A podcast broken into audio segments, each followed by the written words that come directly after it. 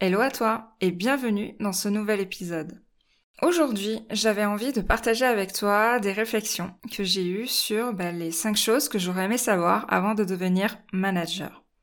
Alors non, j'ai pas encore 75 ans et je ne vais pas euh, te donner ici toute mon autobiographie, mais je me suis un peu amusée à revenir 10 ans en arrière où j'étais jeune et en pleine forme quand j'étais pas encore manager. Et voilà, qu'est-ce que j'aurais aimé savoir avant de me lancer dans ce fabuleux métier? Si tu veux connaître un peu les coulisses du métier de manager, euh, avoir des conseils concrets et des réflexions de quelqu'un qui vit le même quotidien que toi, parce que oui, je suis bien loin du stéréotype du gars en costard cravate qui siège à décodir et qui est bien trop loin de la réalité pour pouvoir donner des conseils euh, pertinents et concrets. Abonne-toi à ma newsletter. Le lien est dans les notes de cet épisode et en plus, tu auras en cadeau un guide pour manager des profils différents et t'aider dans ton management. Alors, quels sont les cinq conseils, voilà, que j'aurais aimé que quelqu'un me donne avant de, de commencer ma carrière de manager? Le premier, déjà, c'est que devenir manager change complètement notre posture. Moi, je me suis retrouvée à gérer d'anciens collègues. J'ai évolué, en fait, dans la boîte dans laquelle je suis encore actuellement. Et je me suis retrouvée, voilà, à euh, être dans une situation qui est pas évidente, qui est de gérer d'anciens collègues. Et on a souvent tendance à se dire, bof, ça changera rien, voyons. Mais non, c'est une illusion. Clairement, on se raconte des bobards, et c'est souvent ça qui est le plus difficile. Car tout change. Le regard des autres, notre communication, les sujets sur lesquels on va échanger, et même juste la notion en fait de pouvoir hiérarchique. Je me souviens, j'avais 28 ans, j'étais jeune et insouciante, je vivais un peu dans le monde des bisounours, on va dire. Et euh, quand on m'a annoncé ma nomination en tant que responsable, je croyais que tout le monde allait trouver ça normal et logique. C'était juste une récompense du travail que j'avais fourni. Et pourtant, j'étais déjà une femme pour gérer, plus ou moins directement, une trentaine de monsieur. Déjà, pas évident. J'avais moins de 30 ans, et beaucoup me jugeaient inexpérimentée pour gérer ce grand service. Car oui, pour beaucoup de personnes, l'âge a un impact sur les qualités et les compétences en management, alors que pas du tout. Et j'ai eu la preuve 46 000 fois. Pas uniquement moi, hein, bien évidemment, mais des personnes qui ont intégré mon équipe après. Et le troisième argument qui m'était euh, mis un peu en pleine figure, c'était que je n'avais que peu d'ancienneté dans la boîte, je n'avais que deux ans. Et beaucoup de personnes, et même encore aujourd'hui, pense que la légitimité vienne de l'ancienneté dans euh, la boîte dans laquelle tu es. Et là, pareil, c'est quelque chose sur lequel je ne suis absolument pas d'accord. Mais voilà, j'ai dû me confronter un peu à tout ça. J'étais une femme, j'étais jeune, j'avais moins de 30 ans, et j'avais peu d'ancienneté dans la boîte où j'étais, j'avais un bon cocktail explosif dans les mains. Et j'imaginais que tout allait se passer comme avant. Mais au final, j'ai bien dû changer ma façon de procéder avec certaines personnes. Et pour faire face à toutes ces critiques, bah, j'ai fait profil bas. Je me suis concentrée sur mon travail pour faire mes preuves et je me suis axée sur mes compétences et mes résultats et non pas sur l'autorité. J'ai assez mal vécu cette période. J'y étais pas du tout préparée. Et j'aurais vraiment aimé que quelqu'un m'en alerte et me dise que voilà, oui, passer manager, ça change la donne. Quiconque te dira le contraire te raconte n'importe quoi. Ça change le regard des autres, ça change ta façon d'être, ça change tes relations avec tout le monde. Et donc ça, il faut t'y préparer. Le deuxième conseil que j'aurais aimé qu'on me donne, c'est qu'un manager ne fait pas tout le temps l'unanimité. Et ça, pour moi, c'était compliqué. Surtout avec mon côté bon élève, faut avoir des bonnes notes, le 20 sur 20, etc. Manager suppose décider, donc là, je vais te renvoyer à l'épisode de podcast précédent que j'ai fait sur euh, la prise de décision et le fait d'oser décider. Que les collaborateurs soient d'accord ou pas avec tes décisions, tu vas forcément faire des choix qui ne plairont pas à tout le monde, et c'est normal, et c'est pas grave. En fait, il faut pas s'en faire une montagne s'il y a des gens qui sont pas d'accord avec toi. Bien sûr, il suffira pas de dire le fameux j'ai décidé et c'est pas autrement. Tu dois donner du sens, tu dois donner le pourquoi, tu dois expliquer tes choix. Je n'avais pas compris au début de mon expérience managériale que décider et assumer ses décisions sont des compétences fondamentales pour exercer ce rôle-là. Le troisième conseil que j'aurais aimé avoir avant de devenir manager, c'est sur le dosage entre l'opérationnel et les tâches de manager, qui est, faut bien se l'avouer, complètement déséquilibré. Je ne sais pas quelle image tu te fais du management ou celle que tu t'en faisais avant d'être en plein dedans, Mais généralement, on s'imagine euh, qu'on va tout faire au top avec euh, un savant équilibre entre les tâches purement techniques, d'expertise, les tâches opérationnelles et notre accompagnement d'équipe. On est persuadé qu'on va même avoir du temps pour manager convenablement, faire tous les entretiens qu'on veut, les réunions qu'on veut, suivre tout le monde, accompagner, former, la totale quoi. Et c'est tout à fait normal qu'on pense ça, puisqu'on passe à un rôle de manager, donc on se dit que c'est normal que nos missions opérationnelles diminuent. Bah quoi, c'est normal, non? Bah dans la réalité, c'est pas vraiment comme ça que ça se passe. On est plutôt sur des ratios 80 à 90% de tâches opérationnelles et 10% pour tout le reste. Et ça pour plein de raisons, même si on est euh, la reine de l'organisation. Et j'avoue que c'est méga frustrant. Moi, je pensais vraiment avoir le temps de pouvoir euh, m'occuper de mes équipes, passer du temps avec chacun, etc. Et au final, c'est pas vraiment le cas. Et ce qui a vraiment fait la différence pour moi, c'est de décider de prendre le temps pour le faire.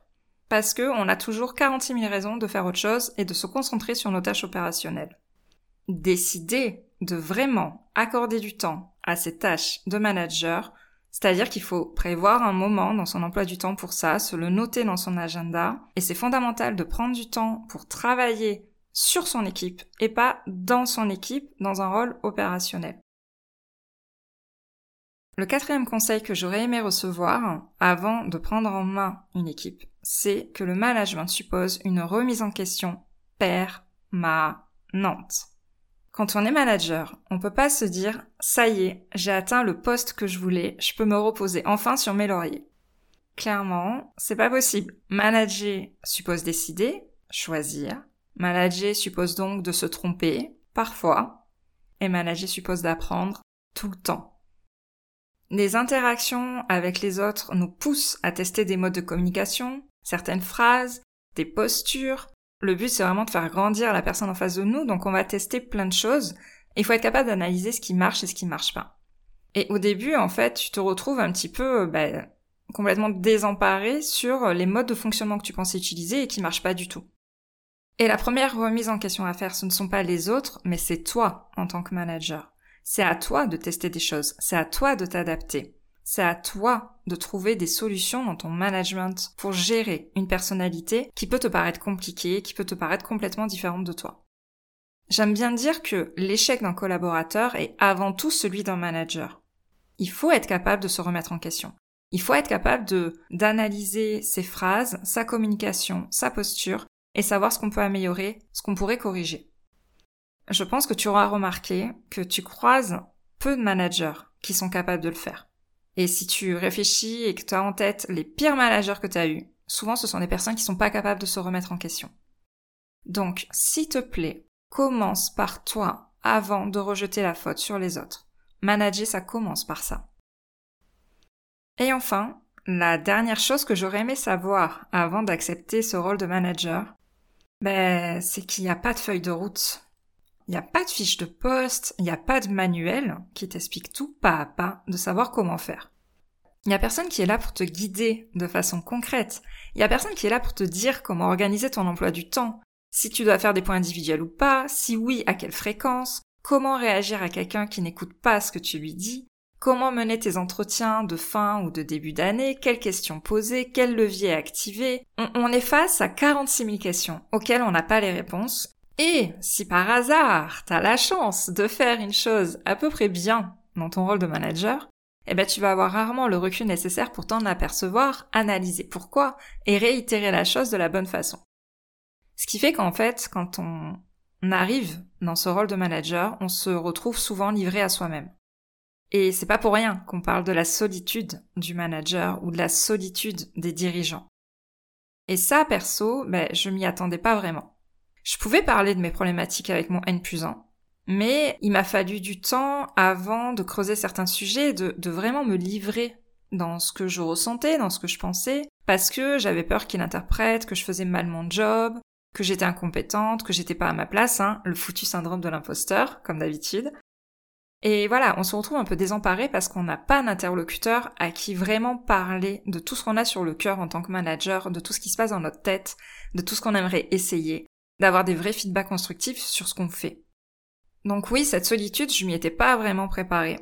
Et c'est quelque chose qui a aussi beaucoup marqué, on va dire, toute ma carrière de manager, parce que je me suis souvent retrouvée seule face à certaines problématiques. Et c'est que récemment, depuis quelques années, où on a maintenant un coach en entreprise qui intervient et qui permet, voilà, d'aller actionner des idées, d'aller actionner des leviers auxquels je pensais pas. Et là, je me retrouve beaucoup moins seule face à certains, euh, à certaines problématiques. Donc, si j'ai qu'un seul conseil à te donner, ne reste pas seul dans ton coin face à tout ce que tu as à gérer en tant que manager, tant dans les problèmes concrets que ce qui se passe dans tes sentiments, dans tes émotions, dans ton cerveau. Non, tu n'es pas seul, on est plusieurs à ressentir ce que tu ressens. Donc, n'hésite pas à t'entourer, voilà, de personnes qui sont au même niveau que toi et avec qui tu pourras parler librement. Ça peut être sur des réseaux sociaux, ça peut être dans des groupes de formation, ça peut être euh, dans un réseau comme LinkedIn. C'est hyper important de t'entourer et de pas te sentir seul par rapport à ça. Et bien évidemment, si tu as envie d'aborder une problématique avec moi, n'hésite pas à m'envoyer un MP sur Insta ou sur LinkedIn, j'y répondrai avec plaisir. J'espère que bah, ces conseils que j'aurais aimé, euh, ces choses que j'aurais aimé savoir avant d'être manager, euh, j'espère que ça t'a plu comme épisode parce que voilà, j'ai un petit peu livré aussi mon expérience là avec toi. N'hésite pas à me dire voilà ce que t'as pensé de l'épisode et surtout si tu l'as apprécié et que tu aimes les thématiques que j'aborde dans le podcast feedback, n'hésite pas à laisser une évaluation et une note 5 étoiles, peu importe la plateforme que tu utilises, que ça soit Spotify ou Apple Podcast. C'est vraiment ça qui va aider le podcast à grandir, à évoluer et à être euh, bah, connu par un maximum de personnes. Et pareil, n'hésite pas à partager cet épisode à une manager que tu connais et qui aurait besoin d'entendre ça à cet instant-là. Je te souhaite une très bonne fin de semaine et je te dis à l'épisode prochain.